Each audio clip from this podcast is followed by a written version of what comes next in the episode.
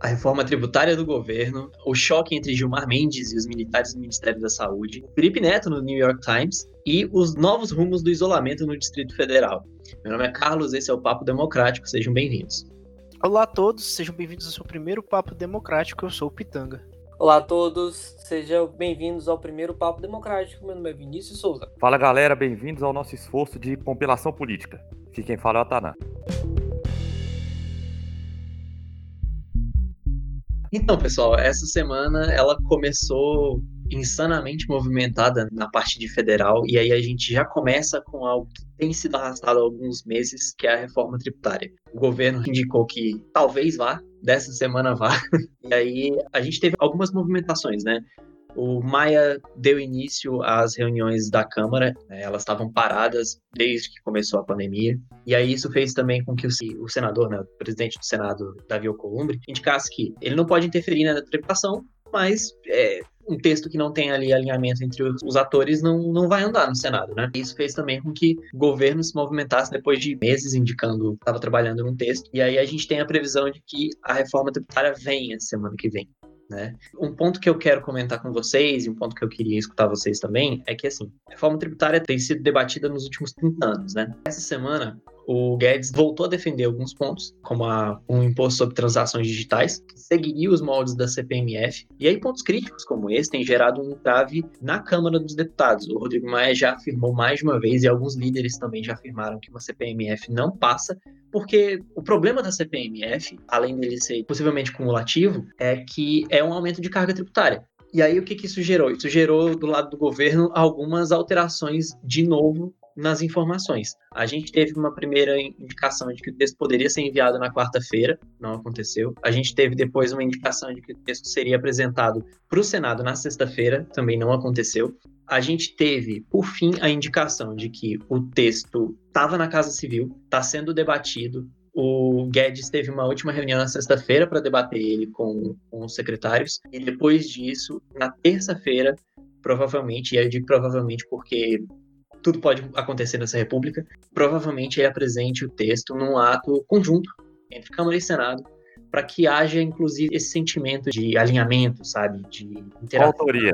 Exatamente, que estamos colaborando e tal. E assim, vai ser a pauta do semestre, né? O governo já definiu o item como uma das prioridades. A reforma ela tem algumas características específicas. A CPMF prevista, aliás, o tributo previsto tem relação com outros dois temas, né? Com a previsão do programa Renda Brasil, que tem sido ventilado pelo governo, meio que como uma das saídas para a crise, mas também uma questão de legado, né? De deixar algo para 2022 e a desoneração da folha. Ambos os projetos muito caros fiscalmente. Então, eu acho que a gente pode começar comentando sobre essa parte, galera. Não, perfeito, Carlos. Claro que a preocupação do Rodrigo Maia e também do Alcolumbre, né, são preocupações válidas. O fato de você criar um novo imposto nunca é positivo, sobretudo quando o esforço de comunicação sobre isso é muito reduzido. Então, assim, é muito complicado você fazer com que o eleitor comum compre a ideia da necessidade dele ter que pagar mais coisas para o governo, né? Levando em conta todo o nosso histórico aí de políticas públicas mal entregues para a população, as pessoas não se sentem nada confortáveis, né, de terem mais pedaços aí da sua renda serem direcionados para o governo. Mesmo que a CPMF ou algum outro imposto que seja criado, realmente seja perceptível que há esse link com o déficit que nós temos por conta da crise do coronavírus e mesmo que isso vai gerar uma renda aí mínima para todos os brasileiros e desoneração da folha, né, mais competitividade no mercado. Eu acredito que se o parlamento optar por entregar esse texto de forma conjunta, já uma ótima sinalização, né? Já tem potencial bem maior ali de que pontos de divergência entre Câmara e Senado sejam superados, né? Claro que eu imagino que seja uma discussão longa, mas eu acho que esse já é um primeiro passo, né? Claro, o primeiro passo fundamental é o Guedes finalmente conseguir entregar o texto. Depois disso, conseguir colocar todo o parlamento aí para dialogar. É, sobre a entrega do texto, a gente até comentava nos bastidores antes da gravação, né, sobre quantos dias tinha a semana do Guedes, tendo em vista que a gente sempre fica na dúvida sobre que próxima terça, sobre qual dia da semana o Guedes se refere quando fala sobre a entrega da proposta. Mas é isso, acho que. O Guedes, como a... Guedes é igual Deus, cara. Entendeu? Os meus tempos são diferentes dos seus. E como a Tanã comentou, né, eu acho que é um indicativo positivo que a, a, a discussão, o debate sobre a reforma tributária está avançando e há muito protagonismo parte do presidente da Câmara, Rodrigo Maia, em retomar as atividades da comissão e entender que era necessário, mesmo em todo esse contexto de calamidade pública, a gente retomar as discussões sobre a reforma tributária. Como a Tanã e o Carlos também mencionaram, não há consenso em relação à, à inclusão da CPMF, da, dessa nova CPMF nas discussões sobre a reforma tributária e também há uma repercussão muito negativa por parte da população, em especial pelo, pelo número de tributos vinculados ao consumo que nós já possuímos, né? E tendo em vista também que boa parte das transações financeiras hoje estão muito concentradas em, em pagamentos eletrônicos, e isso é realmente preocupante e gera um receio e, e se torna algo negativo né, em termos de, do debate público. Então, assim, por mais que o, Guedes tenha tido esse esforço de falar que, de fato, a CPMF ela é feia, mas não tão cruel, não é esse o entendimento por parte da população. Mas assim, ô Vini, só fazendo um último adendo, o debate em torno da CPMF ele é marcado por uma série de preconceitos históricos, né? E aí, um deles é que, como contribuição, você tem que designar uma fonte e tem que designar também para que aquilo é aplicado, né? E aí, isso não foi muito bem cumprido nas últimas, nas últimas vezes que a CPMF existiu. Mas, assim, do ponto de vista arrecadatório, é um imposto fácil de aplicar. E aí, Vini, seu comentário sobre o aumento da base do comércio eletrônico é interessante do ponto de vista fiscal, porque a ideia é colocar uma alíquota muito menor que que tribute uma base maior, né? Você deixa mais pessoas pagando menos. Por exemplo, a ideia da simplificação é juntar alguns impostos em um só, fazer com que isso tenha uma alíquota única, né? Com, com variações aí. E aí os cálculos que algumas entidades já fizeram que essa alíquota única seria, por exemplo, 25%. 25% é muito alto. Enquanto isso, a CPMF digital do Guedes que ele está apresentando, a previsão é de que ela tenha 0,2 a 0,4 ali em cima de cada pagamento. Relativamente para quem está fazendo para transação específica é pouco, mas gera uma arrecadação bem grande do governo. Cabe destacar que ações voltadas para o mercado digital, elas estão sendo tomadas e boa parte disso talvez tenha conexão com a inércia por parte do governo federal. Em exemplo, no Rio de Janeiro, o governador Wilson Witzel apresentou uma proposta para criar uma espécie de alíquota especial de ICMS em transações digitais, uma vez que, por um lado, o estado vivia um dilema de arrecadação, mas por outro, por se tratar de uma pandemia, o mercado digital acabou acabou se tornando o fundamental mecanismo para que houvesse uma redução nos impactos negativos em termos de mercado. E aí também eu acho um outro ponto que você trouxe que é muito interessante, né? Que você deixa tudo aberto, você acaba permitindo que talvez os estados queiram dar respostas dissonantes. É, isso aí é um outro ponto que se a gente observar em termos de reforma da Previdência, as reformas da Previdência estaduais, em especial em São Paulo e até mesmo alguns estados do Sul, como Rio Grande do Sul, aconteceram ainda em meio às discussões a nível federal. É necessário realmente uma resposta por parte do governo, isso é, há um certo atraso. Por um outro lado, os estados já se movimentam principalmente para ampliar sua base de arrecadação e, ao mesmo tempo, tentar trazer uma certa estabilidade em termos financeiros. Para mim, a grande problemática, assim como eu comentei, a questão da comunicação, e é por isso que muitas assembleias dos estados optam por não tocar esse tipo de discussão sem um clima adequado a nível federal, é que para você resolver problemas de, de, arrecadação ou você gerar maior competitividade para o setor produtivo, alguém vai ter que pagar a conta, cara. E assim, a reforma tributária é fundamental nisso porque ela vai mudar a regra do jogo. A partir do momento que você vai mudar a regra do jogo, e aqui eu não estou entrando no mérito se a regra vai ser melhor ou pior, eu acredito que as assembleias legislativas vão entrar nessa mesma pegada, entendeu? Porque pelo tudo que o Guedes, né, já o Maia tem direcionado, isso vai dar um pouco mais de recurso também e maior elasticidade, na verdade, em gestão para os estados e municípios. As pessoas, né, os governos não tocam essa discussão porque é uma discussão complexa, cara. Ninguém quer o ônus para si, ninguém quer gastar seu capital político com reforma tributária entendeu? Como que a gente vai conseguir falar isso para a população? Esse é o grande desafio do governo, e o governo falha quando ele tem que fazer isso.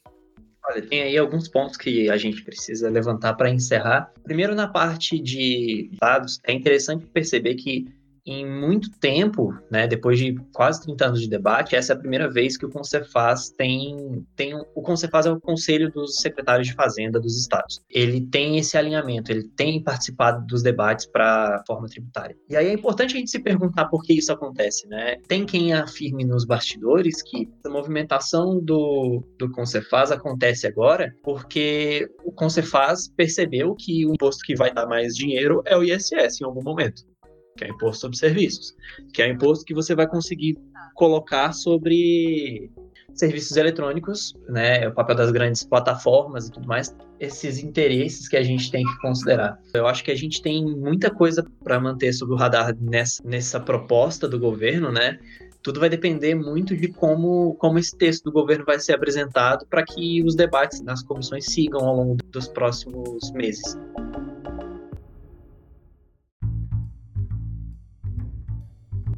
E nem só de reforma tributária viveu a semana do governo.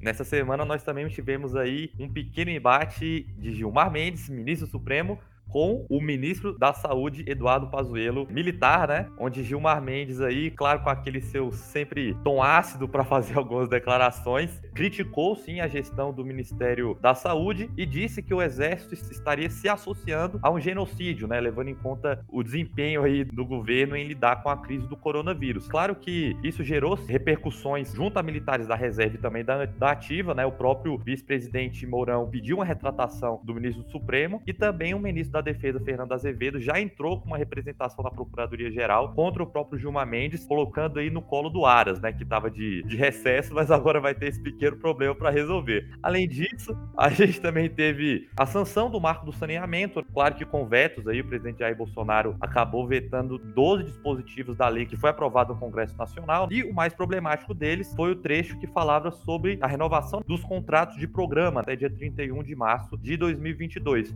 Vale lembrar que esses contratos não são ações no modelo do marco do saneamento. São os contratos que existem hoje, que estão vigentes hoje e que foi possibilitada essa renovação para que esses estados, né, que por um acaso não conseguissem ser contemplados nesse novo modelo, eles não ficassem desamparados aí sem os serviços de saneamento básico. Foi um acordo entre o Congresso e os governadores, sobretudo pelo Senado, para dar celeridade na matéria, mas que o presidente acabou vetando aí e aumentando um pouco a temperatura com o Congresso Nacional. Eu queria saber do Carlos se se esses dispositivos foram vetados aí, quando chegarem no Congresso, se vão continuar vetados ou se vão acabar sendo derrubados. Pô, Tana, perguntas muito difíceis para um domingo de manhã, pô.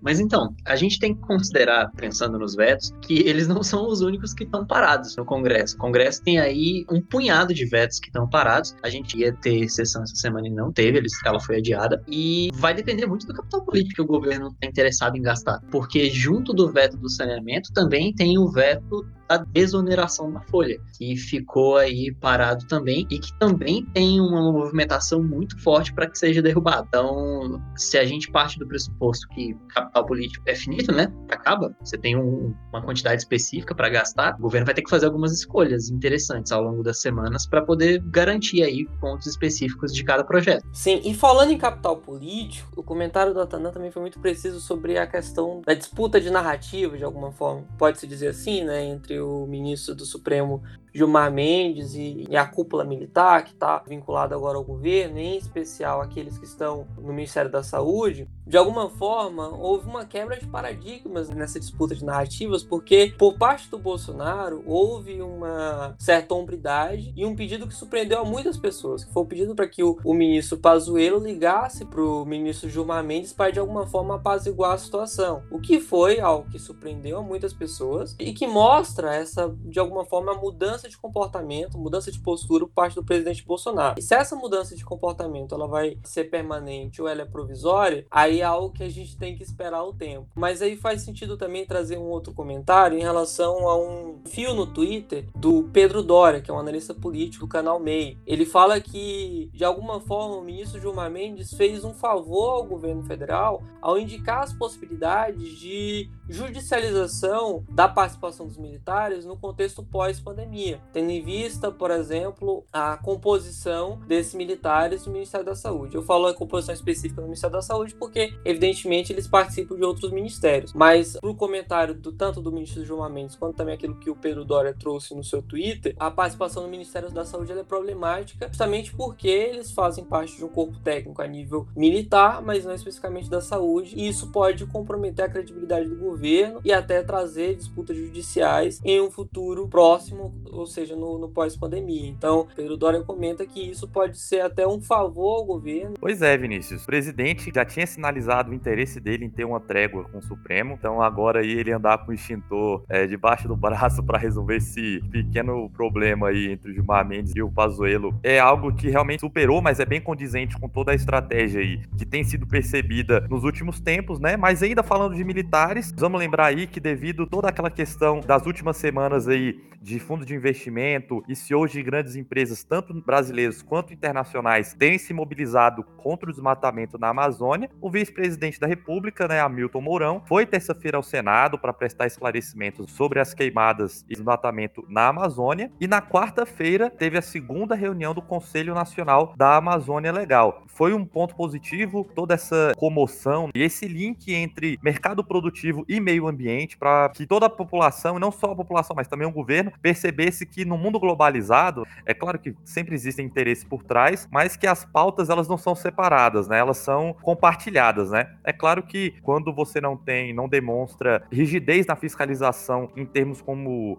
o meio ambiente no Brasil, é claro que isso vai gerar repercussões, sobretudo internacionais, que podem impactar o nosso contexto comercial. Em termos gerais, volto novamente às falhas de comunicação do governo, né? Claro que comunicar bem em termos de meio ambiente, agronegócio, combate ao desmatamento e queimadas é fundamental, né? Aproveitando a deixa do Vinícius aí que falou de um fio no Twitter, puxo aqui também um fio do Lucas de Aragão, onde ele explica que a comunicação é tão ou mais importante que o fato. É claro que o Brasil é questionado sobre a questão ambiental, e em termos gerais, os atores podem sim ter ou não razão. Mas a questão não é acadêmica, né? O que importa é convencer os atores, trazer investimento e entregar potencial de mercado, sobretudo para o mercado do agronegócio brasileiro, que é o que tem pago aí pelo quase um quarto do nosso PIB. Então é claro que o governo tem que internalizar isso, né? Enquanto o governo não internalizar que comunicação é fundamental, ainda mais quando se tem um governo pautado em conflito, né, em contestação, isso deveria ser prioridade aí top 3, né, do governo Jair Bolsonaro.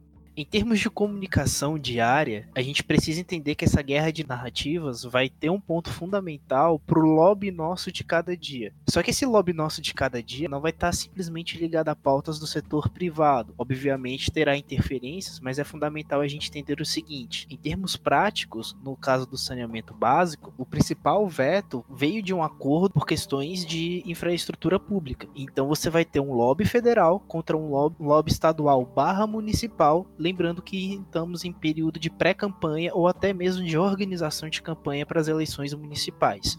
Outro ponto fundamental é entender que ações por parte do Mourão têm que ser em respostas não só aos CEOs e a sua carta em preocupação com a Amazônia, mas também em forma de organização para mostrar realmente que o governo está fazendo algum tipo de ação que possa trazer os investimentos e assim falar, sim, nós estamos mudando. Vale deixar bem claro que se Centrão muda a postura de Bolsonaro para sobrevivência, Mourão pode mudar a postura também em termos de atrativos. Lembrando que ações do governo, em termos comunicativos, atingem o cotidiano brasileiro, mas também ultrapassam fronteiras.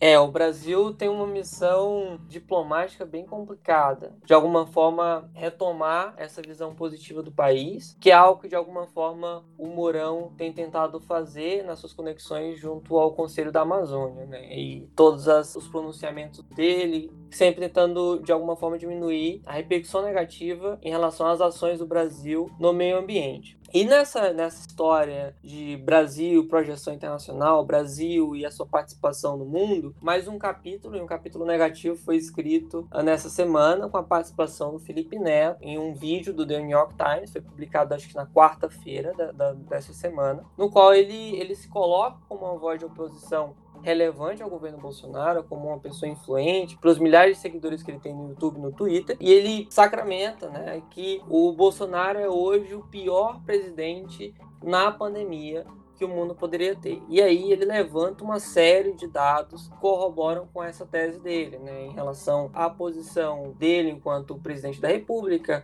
eu falo posições públicas e a forma como ele tem se pronunciado acerca do tema e também algumas ações do governo federal. E aí faz sentido também mencionar sobre o vídeo do Felipe Neto, é que ele, ele menciona lá que é importante que os americanos não elejam o presidente Trump, porque o presidente Trump leva o Brasil ao abismo, né? E aí nessa mesma semana a gente teve novos números da corrida eleitoral nos Estados Unidos que coloca o Joe Biden ainda mais numa situação de favoritismo na corrida eleitoral. Hoje ele está com cerca de 15% de votos a mais do que o presidente Trump e é o grande favorito na corrida eleitoral, pelo menos até o presente momento. E falando sobre o Joe Biden, o presidente Bolsonaro comentou sobre a corrida eleitoral nos Estados Unidos durante a live que ele faz toda semana, às quintas-feiras, e ele fala que ele torce, evidentemente, para que o, o presidente Trump consiga a reeleição, mas que ele não vai se opor a uma possível eleição do Biden, né? E aí muitas pessoas, evidentemente,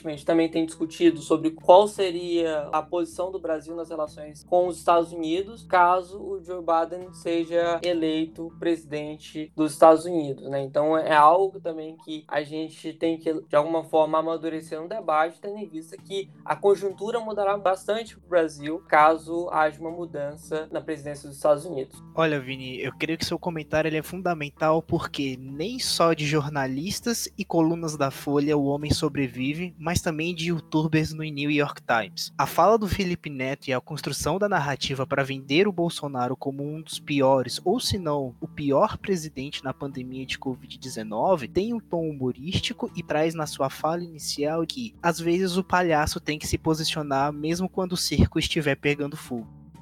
E aí a gente consegue entender um marcador nessa comunicação. Hoje temos a participação de digitais influencers que, por mais que não tenham um histórico acadêmico político, conseguem esquentar o debate e aí sim influenciar a imagem do governo. A gente precisa entender que o histórico de Bolsonaro sai de uma transição de uma propaganda eleitoral obrigatória da TV e um marcador fundamental de sua participação nas redes sociais, onde apenas a sua perspectiva é apresentada e não combatida. Puxando um pouquinho a realidade política para o nosso dia a dia, essa semana em estados e municípios houve um pouquinho mais de calmaria, mas com os toques de pescaria. Vou explicar o porquê.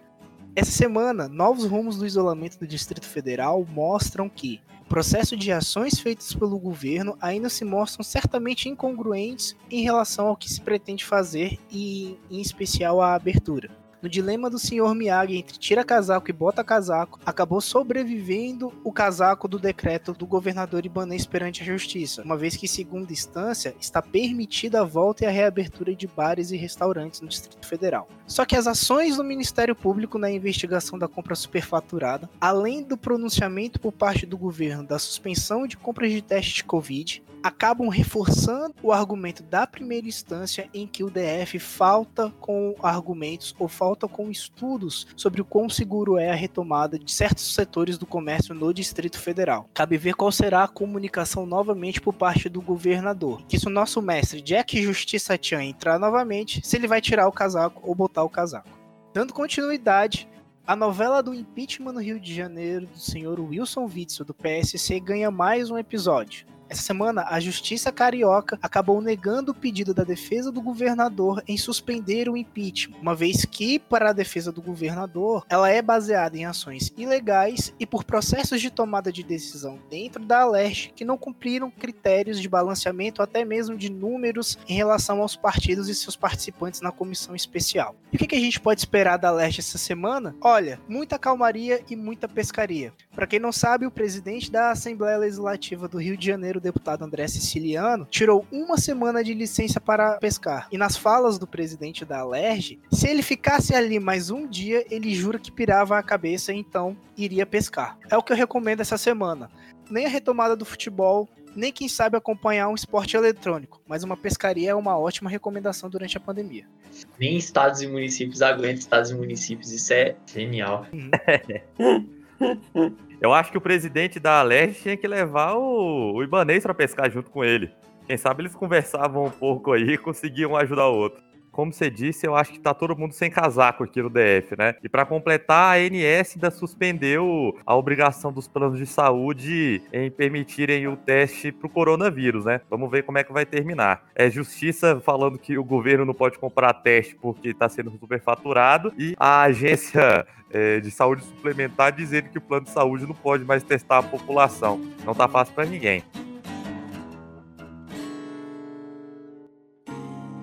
Chegamos num pedaço do episódio onde todos nós aqui jogamos os búzios na mesa e fazemos um pequeno esforço para tentar pensar no futuro na semana que está chegando. Então, tudo que aconteceu nessa última semana, eu aposto que, enquanto Salles e Ernesto Araújo estiverem chefiando as pastas aí de meio ambiente e relações internacionais, não será um clima fácil para motivar investidores a voltarem para o Brasil. Olha, eu, eu espero, na verdade, que o Vini fale mal da reforma tributária. E aí, para explicar para você que está ouvindo a gente, o Vini tem um histórico já de falar bem calúnia. das coisas e elas não acontecerem. Então, ele fale mal da reforma tributária, porque assim, eu sei que vai ser muito provavelmente o tema quente dessa semana para o governo. É, o mercado está esperando, o Congresso está esperando, todos os atores interessados estão ligados na terça-feira, aguardando para ver se o texto do governo chega, porque de novo é o que a gente já comentou nos bastidores. O governo se manifestar ou não indica o interesse dele de que o texto ande.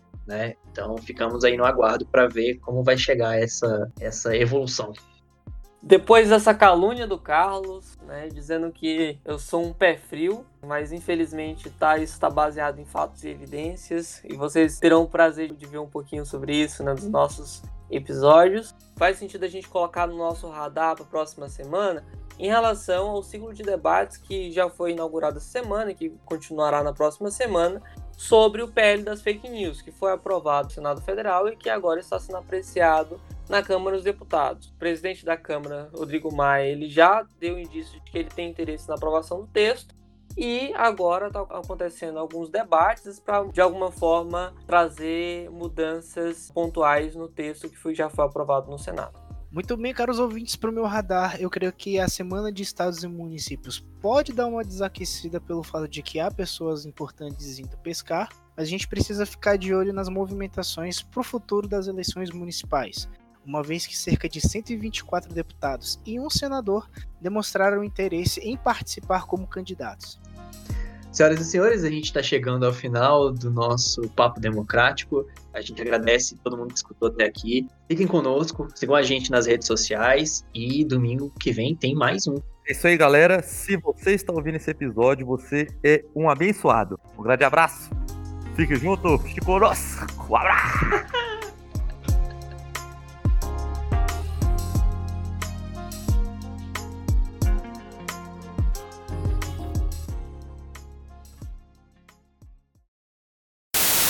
é uma mudança de, de, de paradigma. Paradigma, é paradigma. Caraca, a gente é muito formado de réu, meu. É Mas acho que a palavra é boa mesmo. Foi disruptivo. Agora Nossa pra ser mais modernoso. Paulistinha. Se tu metesse aí, eu saio. Disruptivo. e novo normal. Se falar nesse podcast, a gente vai chutar. Porra, novo normal eu acho do cara. Eu não aguento mais escutar novo normal, cara. Eu só não curto novo normal no futebol, mas Caraca, Vini, não, não, faz, não faz do que ofender. Não, já te ofendo lá no grupo lá do, do futebol.